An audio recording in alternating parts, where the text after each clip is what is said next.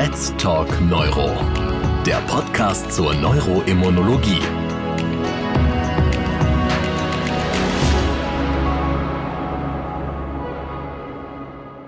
Liebe Kolleginnen, liebe Kollegen, ich begrüße Sie ganz herzlich zu Let's Talk Neuro, unserem neuroimmunologischen Podcast. Mein Name ist Professor Martin Grond, ich bin Chefarzt an der Klinik für Neurologie im Kreisklinikum Siegen. Wissen Sie eigentlich, warum die Myasthenie im englischen Sprachraum Snowflake Disease genannt wird? Sie wird so genannt, weil kein Patient dem anderen gleicht, so wie keine Schneeflocke der anderen. Wir möchten heute einmal die Patientensicht einnehmen mit den verschiedenen Symptomen. Was bedeutet das für die Patienten im Alltag, im Beruf, in der Freizeit? Besonders fokussieren möchten wir auf die Patienten mit refraktärem Krankheitsverlauf, denn diese haben besondere Probleme, haben besondere Einschränkungen in der Lebensqualität. Und wenn wir die Patientenperspektive einnehmen, dann brauchen wir eine Spezialistin, die viele Patienten sieht. Und das ist für uns heute Frau Dr. Sophie Lehnerer. Sie ist Neurologin, sie arbeitet an der Charité und dort schwerpunktmäßig in der Myasthenie-Ambulanz. Dementsprechend ist sie sehr nah an den Patienten und kann die unterschiedlichen Belastungen der Patienten beschreiben und kann uns heute Rede und Antwort stehen. Herzlich willkommen, Frau Dr. Lehnerer. Ja, hallo. Ich freue mich hier zu sein. Ja, ich habe natürlich mich ein bisschen informiert über Sie und ich habe 2017 einen Artikel von Ihnen gefunden, wo Sie ein Awakening eines Patienten im Wachkoma beschrieben haben. Ist da noch etwas draus geworden? Ist da noch eine Studie gefolgt? Ja, eine Studie nicht. Wir haben diesen Fall veröffentlicht. Das war einfach sehr eindrucksvoll. Eine junge Patientin, die neun Monate im Koma lag und die wir mit einem Medikament aus dem Koma zurückgeholt haben und die Patientin, der geht es nach wie vor sehr gut. Ich habe mit ihr Kontakt. Ich bekomme tatsächlich immer wieder Bilder aus dem Urlaub oder so. Sie hat zurück ins Leben gefunden. Sie war schwer betroffen und wir haben viel aus dem Fall gelernt und ihn eben auch publiziert.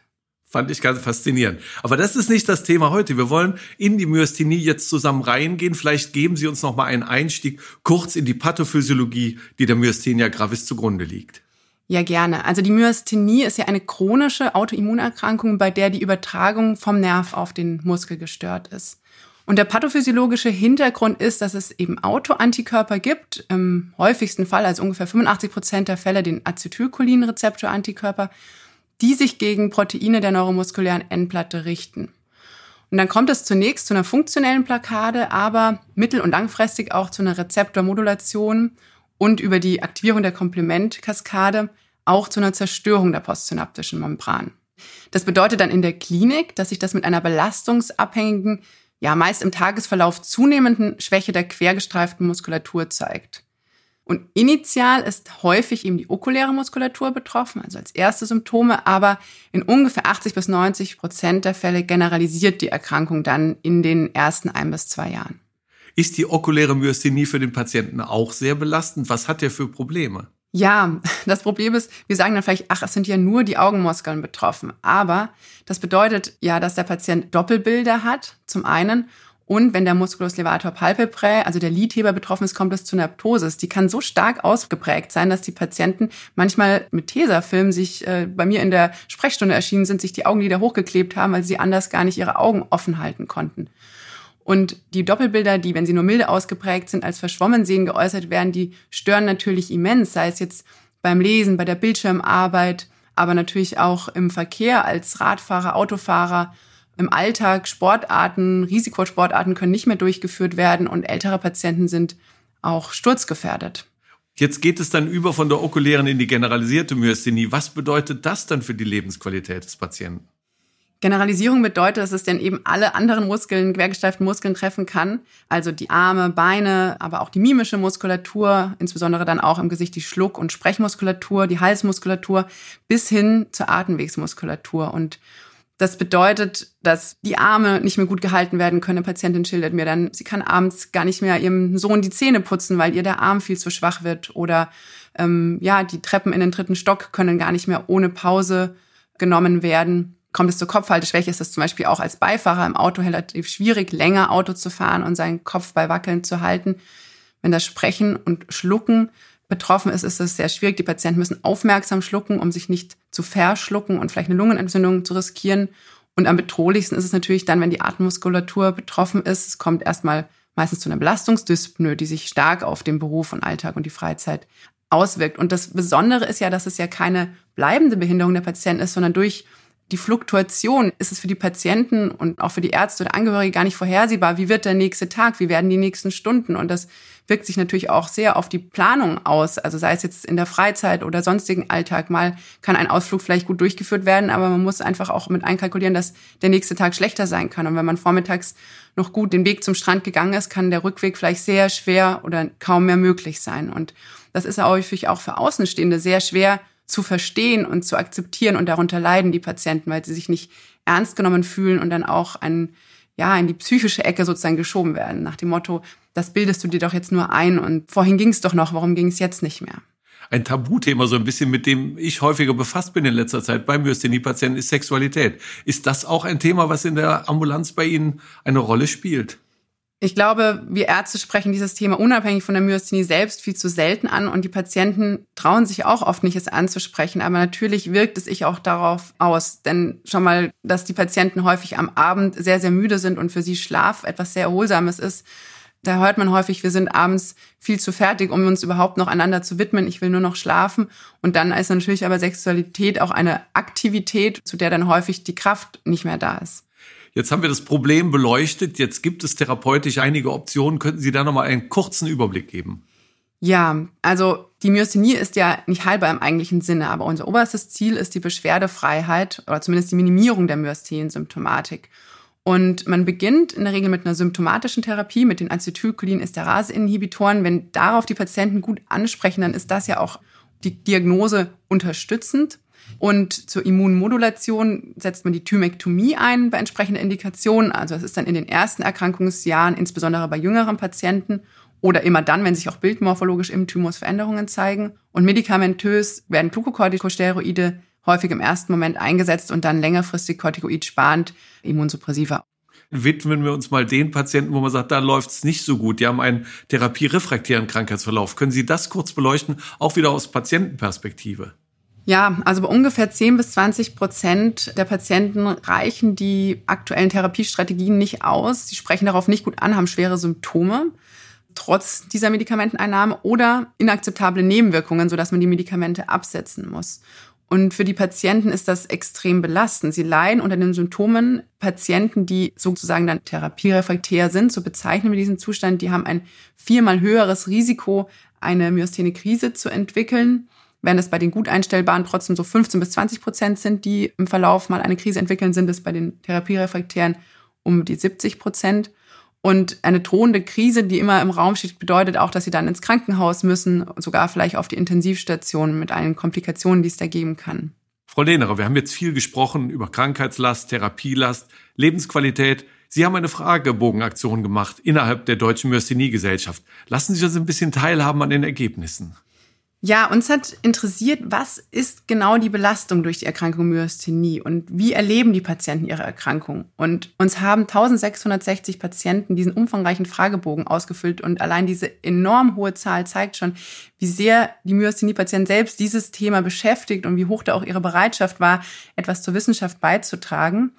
Und gerne beleuchte ich da ein paar Ergebnisse. Wir haben ja vorhin über das Therapieansprechen gesprochen. Dazu haben wir auch gefragt hier, berichten acht Prozent der Patienten, dass sie eine klinische Remission haben. Das bedeutet, dass sie keine Symptome haben und auch keine Medikamente nehmen müssen. Also solche Patienten sehen wir auch, dass eben dann häufig, wenn die Myasthenie schon ein paar Jahre haben, dass sich die so ein bisschen abmildert und das erfreut uns natürlich besonders. Dann gibt es ungefähr ein Viertel der Patienten, die eine pharmakologische Remission haben. Die haben keine Symptome unter Medikation. Und das sind die beiden Gruppen, das wollen wir gerne erreichen als Ärzte. Aber es gibt eben auch über 20 Prozent, die angeben, gar nicht auf ihre Medikamente anzusprechen und unabhängig vom Ansprechen, knapp die Hälfte hat Nebenwirkungen, was eben häufig auch zu Therapieabbrüchen führt. Und was wir in dem Fragebogen auch gelernt haben, ist, dass die Lebensqualität der Myasthenie-Patienten im Vergleich zur Normalbevölkerung reduziert ist. Und wenn man das an die Krankheitsschwere adjustiert, sehen wir, dass bei Frauen, bei älteren Patienten bei Patienten mit niedrigem Bildungsstatus und niedrigem Einkommen die Lebensqualität besonders gering ist. Das klingt jetzt relativ trocken, aber wir müssen als Ärzte auf diese Patientengruppen ganz besonders schauen. Denn auch aus dem Fragebogen wissen wir, dass soziale Unterstützung für die subjektive Krankheitslast ganz, ganz wichtig ist. Und jetzt stellt man sich mal vor, da kommt eine Frau Anfang 30, vielleicht alleinerziehend, die bekommt plötzlich diese heftigen Symptome, bei der bricht alles zusammen. Die braucht ein starkes Netzwerk, was sie auffängt, was ihr Hilfestellung leisten kann in der Versorgung der Kinder. Die kann plötzlich ihren Beruf nicht mehr durchführen, hat auch Existenzängste. Da können wir häufig nur mit einer Tablette die Situation nicht richten. Da muss man auf vielen verschiedenen Ebenen angreifen. Es gibt ja auch noch die nicht motorischen Symptome. Welche sind das hauptsächlich? Ganz genau. Die erfragen wir leider viel zu selten, sind aber für die Patienten häufig sogar die, die im Vordergrund stehen. Hier sind zu nennen eine Fatigue, Depression, Schmerz, aber auch Schlafmangel. Und gerade Schmerzen vergessen wir häufig, da in den Lehrbüchern steht, Myasthenie ist eine schmerzlose Muskelerkrankung. Das stimmt per se, aber sekundär entwickeln sich häufig Kopfschmerzen oder auch Schmerzen der Nackenmuskulatur und Gerade bei Myasthenie-Patienten ist das Schmerzmanagement relativ herausfordernd, da viele Medikamente, die wir bei chronischen Schmerzen einsetzen, die Myasthenie verstärken können und daher eher vermieden werden sollten. Wir sprachen über die Myasthene-Krise bei der therapierefraktären Myasthenie. Das ist ja eine Katastrophe für die Patientin. Ich denke gerade an ihre 30-jährige alleinerziehende Mutter, aber auch andere. Was wird in der Myasthene-Krise unternommen? Die Patienten müssen überwacht werden, denn in der Krise wird auch die Atemmuskulatur, die Schluckmuskulatur betroffen und das ist ein vital bedrohlicher Zustand. Sie werden überwacht, werden stationär aufgenommen, meistens sogar intensivstationär und müssen eventuell auch intubiert werden. Und dann versucht man Trigger, die diese Krise vielleicht ausgelöst haben, das können Medikamente sein, diese abzusetzen und häufig sind es auch Infektionen, die so eine Krise auslösen, die müssen behandelt werden. Dann werden Plasmaseparationsverfahren eingesetzt oder intravenöse Immunglobuline gegeben und die immunmodulierende Therapie wird langfristig eingesetzt.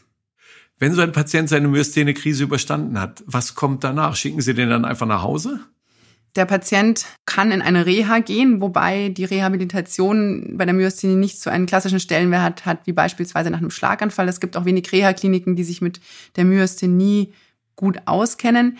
Es gab auch vor 10 bis 20 Jahren noch das Credo auf keinen Fall eine Myasthenie beüben, also keine Physiotherapie machen. Da ist man mittlerweile abgerückt. Das ist auch sehr wichtig, die muskuläre Aktivität des Patienten entsprechend seinem Belastungsniveau wieder anzubauen.